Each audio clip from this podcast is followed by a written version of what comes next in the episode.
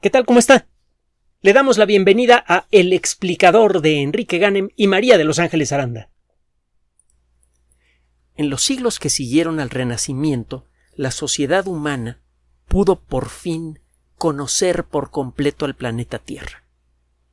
En solo 300 años aproximadamente y después de 300.000 años de existencia, nuestra especie pudo por fin contar con un mapa razonablemente completo de toda la superficie terrestre, en un intervalo de tiempo realmente breve, desde esa perspectiva, desde la perspectiva de, la evolución de nuestra especie, descubrimos montañas, descubrimos desiertos, bosques, el origen de grandes ríos.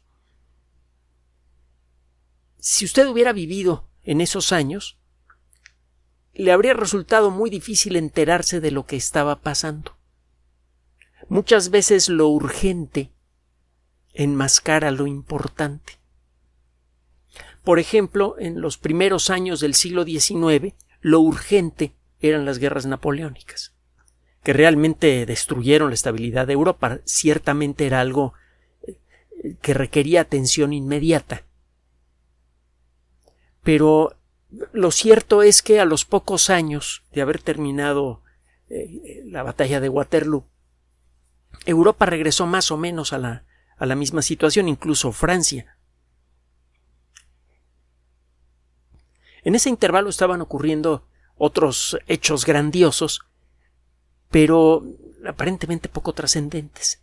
No ha sido sino hasta el siglo XX o incluso el siglo XXI que algunos de estos acontecimientos han comenzado a tomar la fuerza que merecen. Por ejemplo, eh, fueron realizadas las primeras mediciones realmente exactas de las distancias interplanetarias, fueron desarrolladas las primeras técnicas matemáticas que eventualmente servirían para calcular la trayectoria de naves automáticas y tripuladas de la Tierra hacia otros puntos del sistema solar.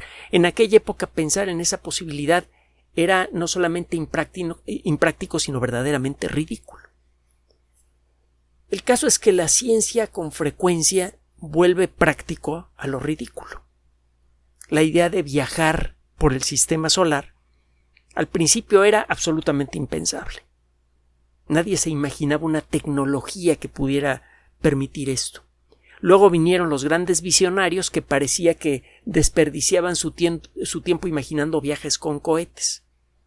Y en la actualidad, eh, la astronáutica moderna es un negocio de muchos miles de millones de dólares, de los que dependen muchos servicios básicos del planeta, por ejemplo el Internet. Muchos cajeros automáticos en distintas partes del mundo funcionan gracias al Internet satelital.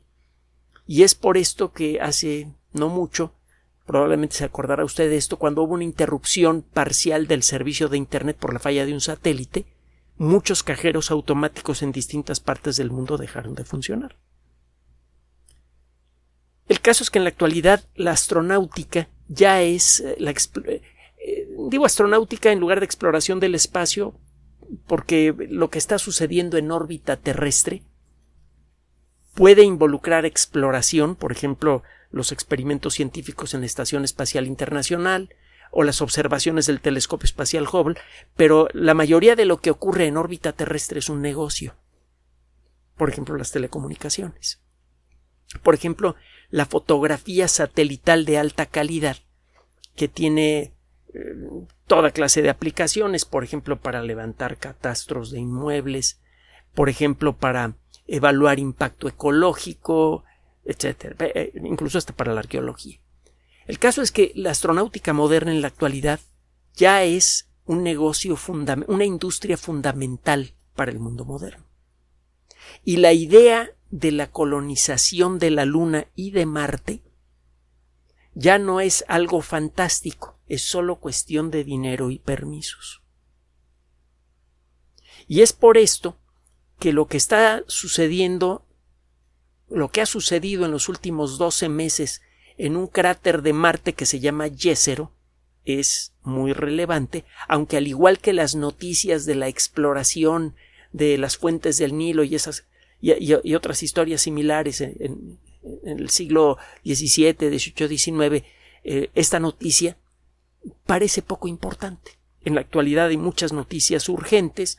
Eh, tenemos las cuestiones relacionadas con COVID-19, los problemas que usted ya conoce del otro lado del Atlántico, etcétera. Esas son noticias trascendentes, graves, que llaman eh, nuestra atención, pero que una vez que se resuelvan estas situaciones, quedarán como eh, notas relativamente pequeñas en el pasado, cuando menos eso es lo que todos esperamos.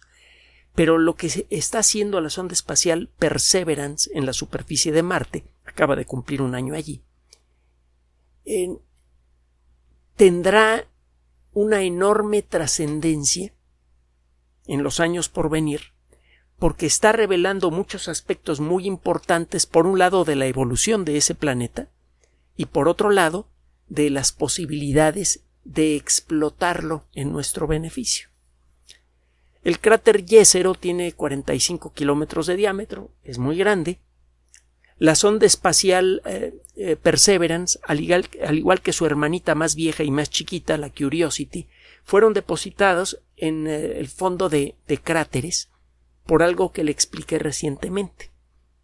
Si usted quiere ver las rocas antiguas de Marte, pues tiene que escarbar para llegar a ellas y estas sondas no tienen los elementos para hacerlo.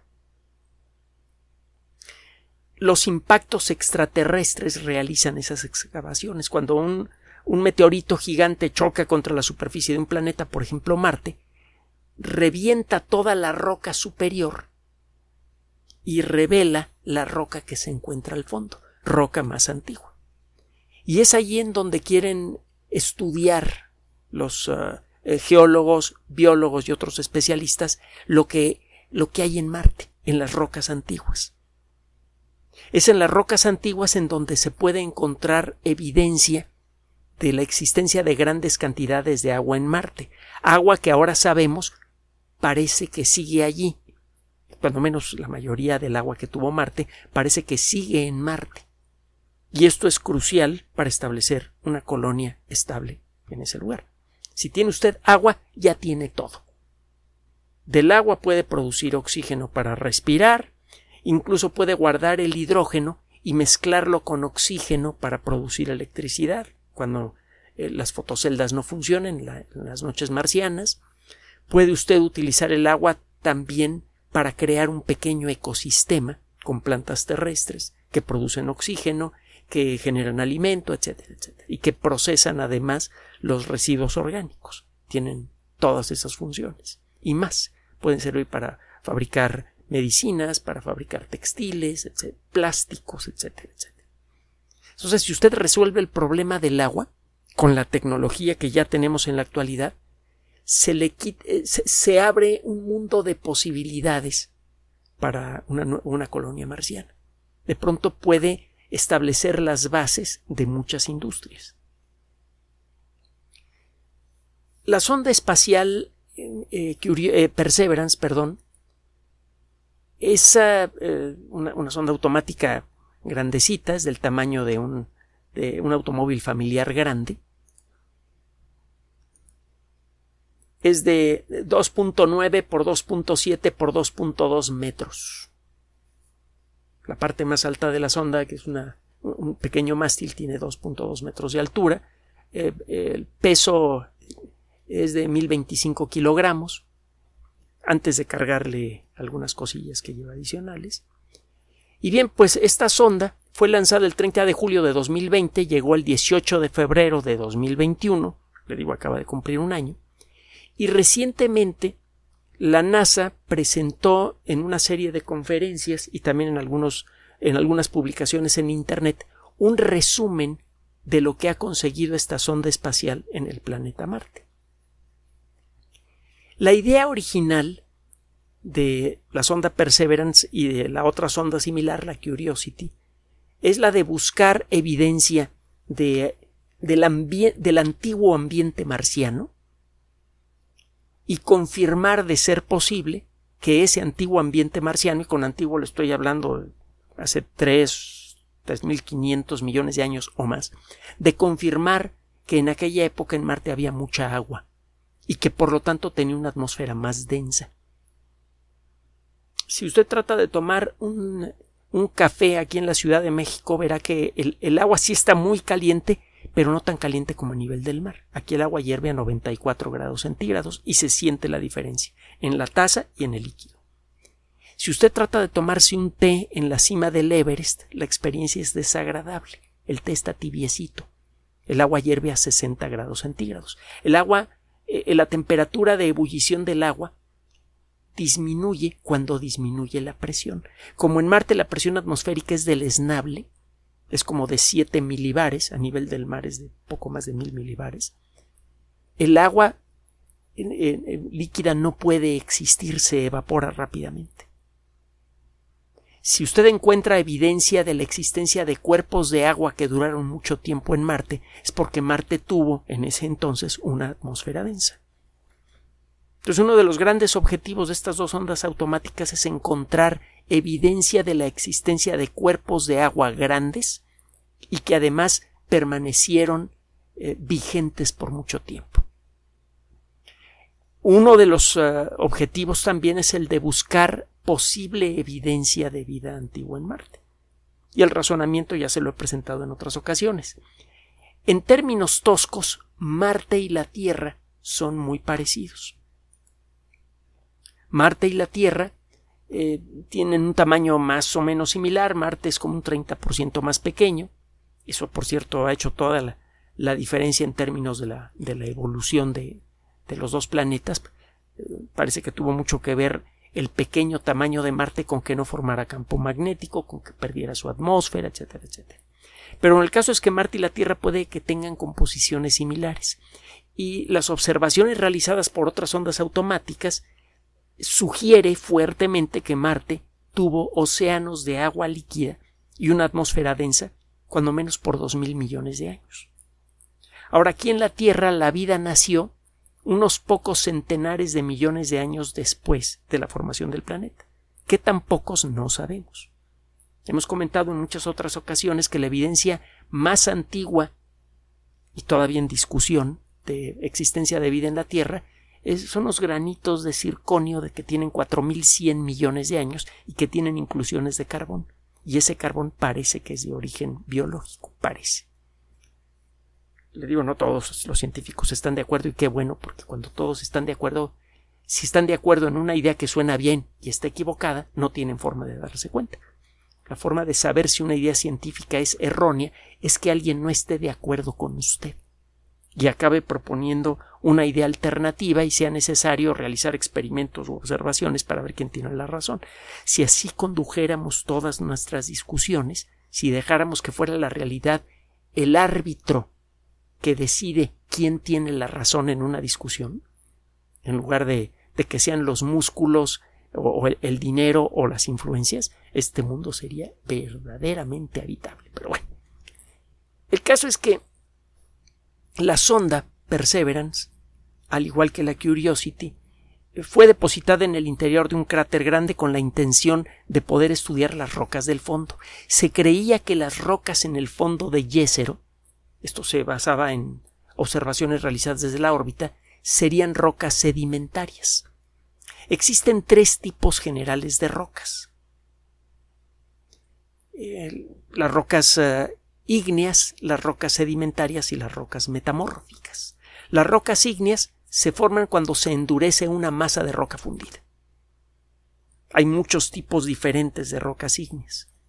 Algunas tienen cristalotes, por ejemplo el granito. Esto sucede cuando una masa de, de, magma, de roca fundida, se queda atrapada debajo de la superficie terrestre, no puede salir a la superficie, y se va enfriando muy lentamente al irse enfriando lentamente se comienzan a formar granos de minerales según se va enfriando el magma. Cuando la temperatura baja un cierto límite, se comienzan a formar granos de cuarzo, por ejemplo. Y como este proceso va muy lentamente, solo le da tiempo a los granos de cuarzo para crecer bastante se sigue enfriando la, masa de magma y entonces son los, eh, los granos de mica los que se empiezan a formar. No recuerdo el orden en el que se forman, espero que no me esté escuchando mi profesor de geología porque creo que le daría vergüenza. Pero el caso es que cuando se enfría una masa de magma lentamente, se forman en distintos momentos los tres minerales básicos que forman el granito.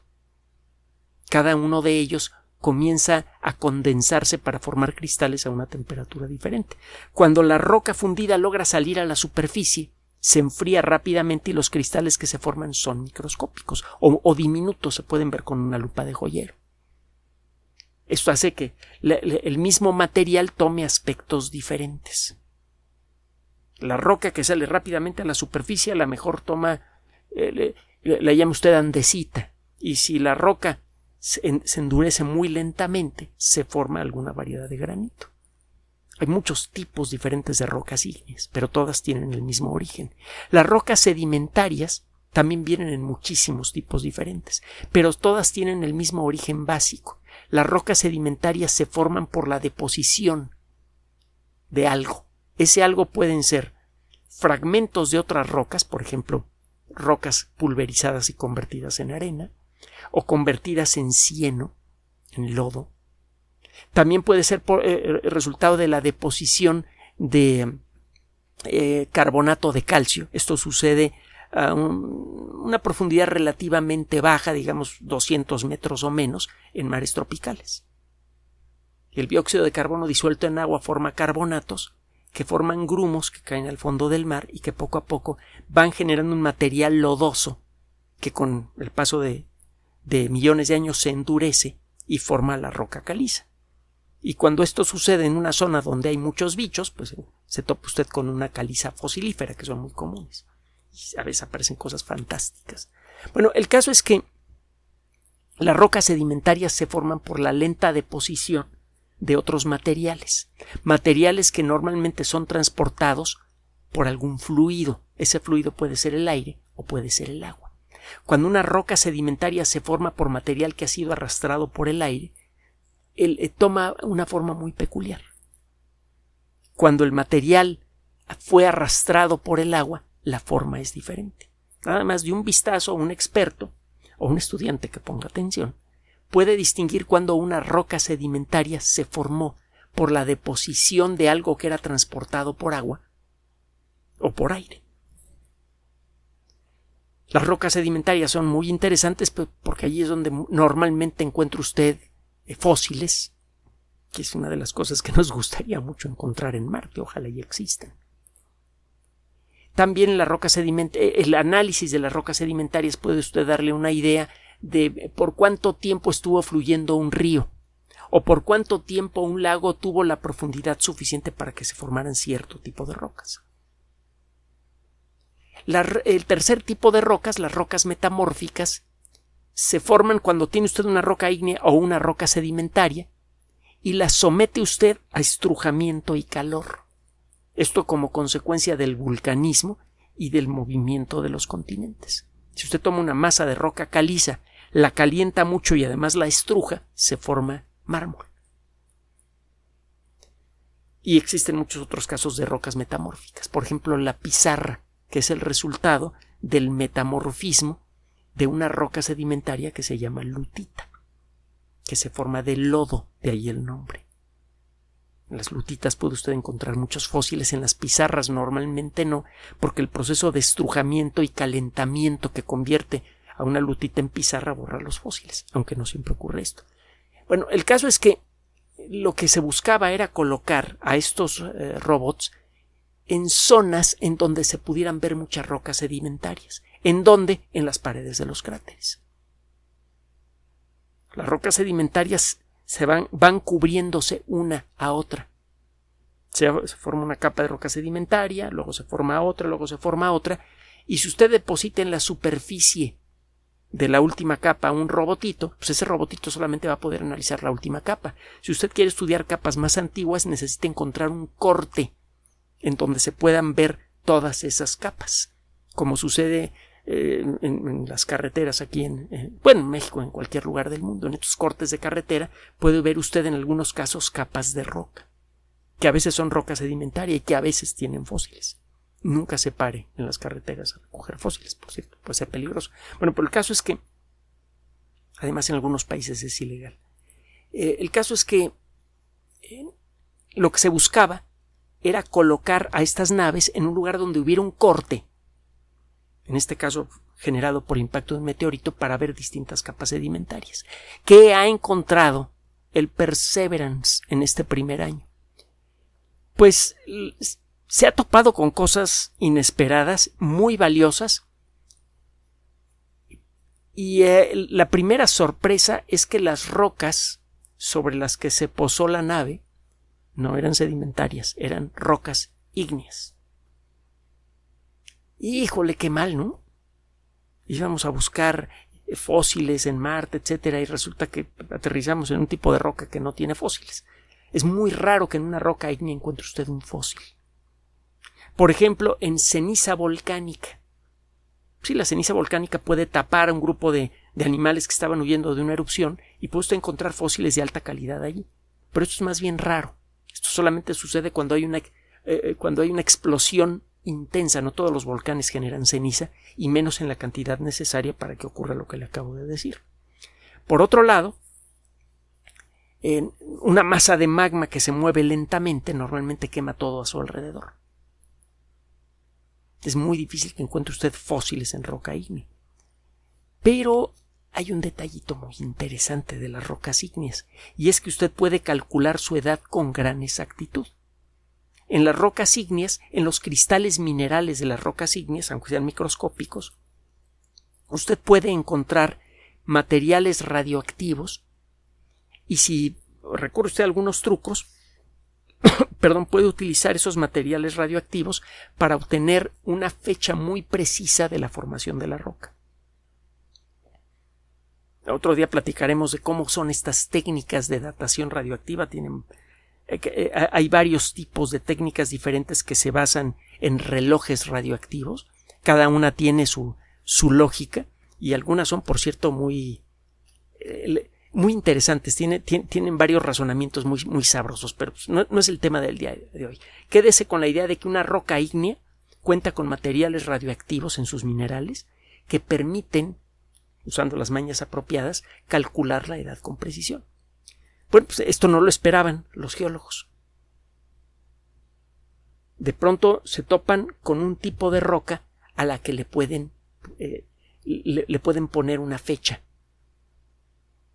Esto no había ocurrido antes en Marte. Todas las otras ondas automáticas que eh, han, han, logrado analizar rocas en la superficie de Marte, que han sido todas estadounidenses hasta ahora, no ha habido una sola sonda capaz de analizar rocas marcianas que sea de otro país.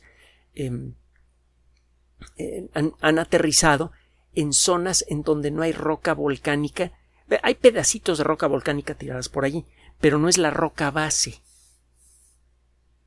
Encuentran pedacitos, piedras, pues, pero no la roca base.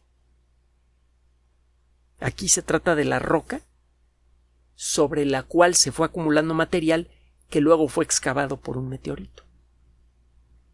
Las rocas por las que está caminando este robot tienen que ser escandalosamente antiguas. Son rocas que se formaron cuando Marte era muy joven. Y estas rocas conservan la, la, huella química de la presencia de agua. Esto está confirmando una idea muy importante en relación a Marte, que es la que le mencioné al principio. Se creía que Marte inicialmente, pues fue, al igual que la Tierra, una masa de magma que se fue endureciendo poco a poco y que eh, unos pocos centenares de millones de años después de su formación ya contaba con océanos, con, cuando menos con cuerpos de agua líquida grandes. La roca sobre la que camina el robot es antiquísima. Podemos estar seguros de ello. No podemos sacar la edad exacta de esa roca porque esta sonda no cuenta con los elementos necesarios para evaluar eso. Se necesita un laboratorio grande aquí en la Tierra. Ahorita le voy a decir lo que van a hacer.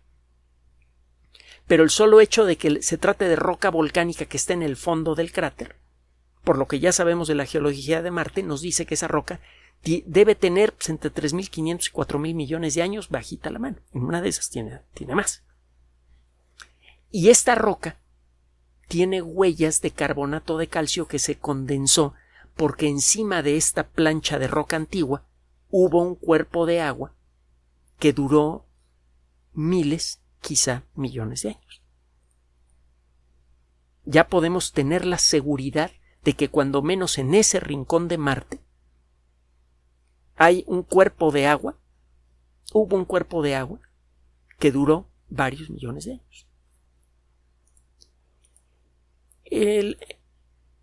Eso, eso por sí mismo es valioso. Este robot, le decía yo, no puede hacer análisis avanzado de las rocas marcianas, por ejemplo, para obtener su edad, pero sí va equipado para preparar muestras para que regresen a la Tierra. Lleva ya, eh, eh, ya ha hecho seis perforaciones en rocas en distintas partes del fondo de Yésero y las está colocando en unos tubitos metálicos.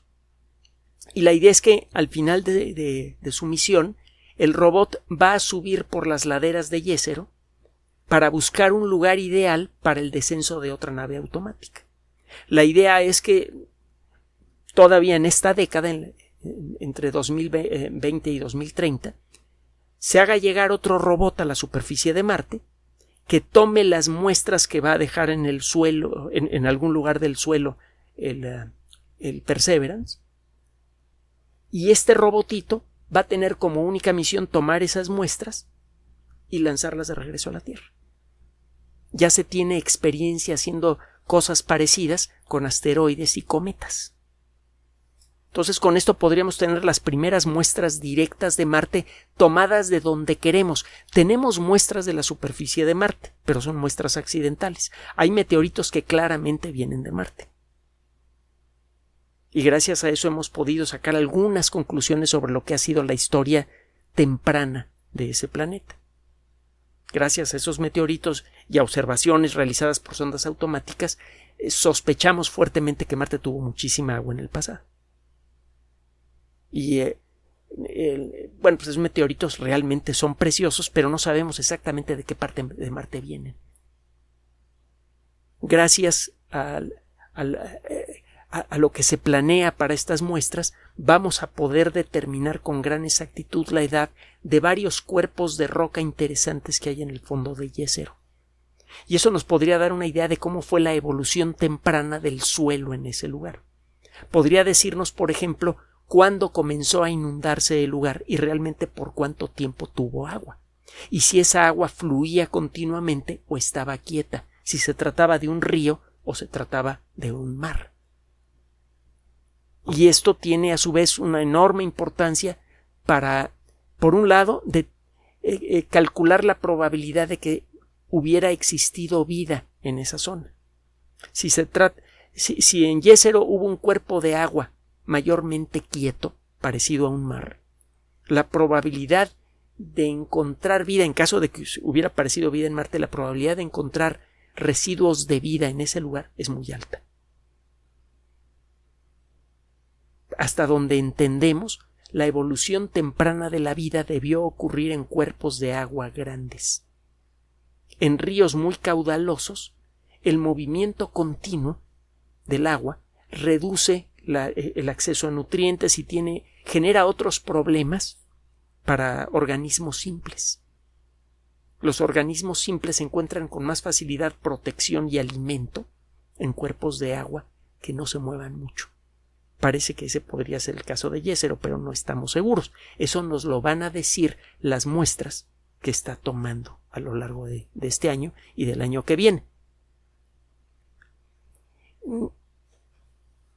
Una de las cosas que encontró eh, esta sonda automática, Perseverance, es eh, una colección de minerales en el fondo del cráter que están dando la clave de cómo fue su historia temprana se encontraron eh, unas muestras de roca en donde encuentra usted granos de dos elementos químicos con una composición química parecida, pero con características físicas diferentes. Encuentran, por ejemplo, granos de olivino que es un mineral transparente de color verde olivo, muy, muy bonitos. Por cierto, en algunos, algunos cristales puros se utilizan para joyería. No son muy caros, pero sí son muy bonitos. Bueno, encontraron granos de eh, eh, minerales de olivino recubiertos por piroxeno, que es otro mineral eh, que tiene la misma composición química, pero una estructura molecular diferente. En los granos de olivino son más densos que los de piroxeno y además se forman a una temperatura mayor. Si tiene usted una masa de, roca fundida que se está enfriando lentamente, primero se forman granos de olivino que son densos y se van al fondo. Y según se sigue enfriando esa masa de magma, se forman los granos de piroxeno. Si tiene usted olivino rodeado de piroxeno, eso significa que esa masa de roca se formó muy lentamente. Que se trataba realmente de un mar de lava que se fue enfriando lentamente y que permitió primero la formación de granos de olivino, que luego fueron rodeados y cubiertos por los granos de piroxeno cuando estos se formaron. El fondo del cráter Yesero fue originalmente un mar de lava fundida que se fue enfriando lentamente. Que eso es exactamente lo que lo que se supone existía en Marte cuando Marte acababa de nacer. No estamos seguros de esto, pero es probable que el fondo del cráter Yesero tenga algunas de las primeras rocas que se formaron en Marte. Esto por sí mismo es emocionante porque podría ayudarnos a entender mucho de lo que fue la evolución temprana de ese planeta y por extensión podríamos aprender lo mismo de la Tierra. Porque déjeme decirle que no tenemos rocas así de antiguas en la Tierra entonces, por un lado, pues eso, eso es interesante. Y el hecho de que estas rocas claramente hayan estado cubiertas por agua sugiere que en el fondo de Yesero, bueno, más bien que en, en el cuerpo del cráter Yesero, hubo agua casi desde el principio de la historia de Marte. Si esa agua no fluía continuamente, entonces Yesero se convierte en un lugar candidato ideal para la búsqueda de posible vida antigua en Marte. Si usted suma todos estos elementos, eh, verá por qué los, los, geólogos y los biólogos están, estamos muy emocionados con este rollo. Ese lugar podría haber sido uno de los primeros mares de Marte. Y sabemos que aquí en la Tierra la vida nació más o menos con rapidez, poco tiempo después de que la Tierra eh, eh, se endureció. Yesero podría ser un lugar que cumple con estas características. Es un lugar que se cubrió con agua poco después de que se endureció la corteza de Marte. Ya veremos si eso es cierto cuando nos lleguen estas muestras. Eh, estos son, hay muchos otros resultados científicos interesantes realizados por, por esta sonda automática, pero eh, los más importantes son estos que le acabo de, mencionar. En la actualidad, el Perseverance se eh, dirige hacia un abanico de, de, roca, de, roca suelta, que se parece mucho a lo que encuentra usted a la salida de ríos caudalosos en el fondo del mar. Estos abanicos que se forman en los deltas de muchos ríos tienen residuos de roca que fueron arrastrados por el río. Aparentemente el cráter Yesero era alimentado continuamente por la corriente de un río que desembocaba en, su orilla y se puede ver eh, lo que se llama el abanico aluvial, la, estructura en, forma de abanico, hecha de, eh, roca despedazada, que era consecuencia de, eh, de la descarga continua de agua de este río. Allí se podrían encontrar rocas de distintas épocas y la posibilidad de encontrar evidencia de vida allí es alta. En caso de que en Marte hubiera existido vida. Entonces, eh, eh, Perseverance se dirige hacia ese lugar, va a llegar eh, probablemente por allá del mes de abril y nosotros vamos a estar atentos para informarle cualquier cosa que pueda descubrir esa sonda automática en ese lugar, porque podría ser algo realmente muy trascendente. Ahí tiene usted, esta sonda automática está recuperando rocas que están revelando aspectos de la, del Marte verdaderamente antiguo de un Marte que se parecía mucho a la Tierra, de un Marte que podría haber tenido vida. Esa información por sí misma es muy valiosa. Pero además, estos estudios están ayudando a entender mejor qué fue lo que pasó con el agua de Marte, que sabemos que sigue allí en algún lado.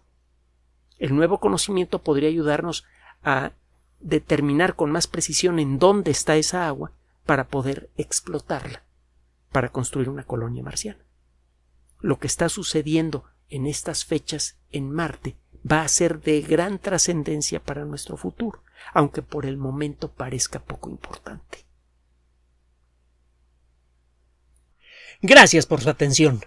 Además de nuestro sitio electrónico www.alexplicador.net, por sugerencia suya tenemos abierto un espacio en Patreon, el explicador Enrique Ganem, y en PayPal, el explicador patrocinio por los que gracias a su apoyo sostenemos este espacio.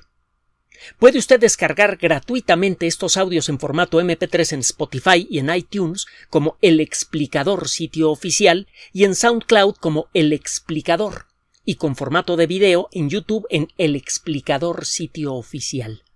Recuerde nuestras redes sociales de siempre, Twitter Enrique-Ganem y en Facebook Enrique Ganem sitio oficial, El Explicador y los grupos que usted ya conoce. Finalmente, el explicador siempre somos María de Los Ángeles Aranda y Enrique Ganem. Gracias.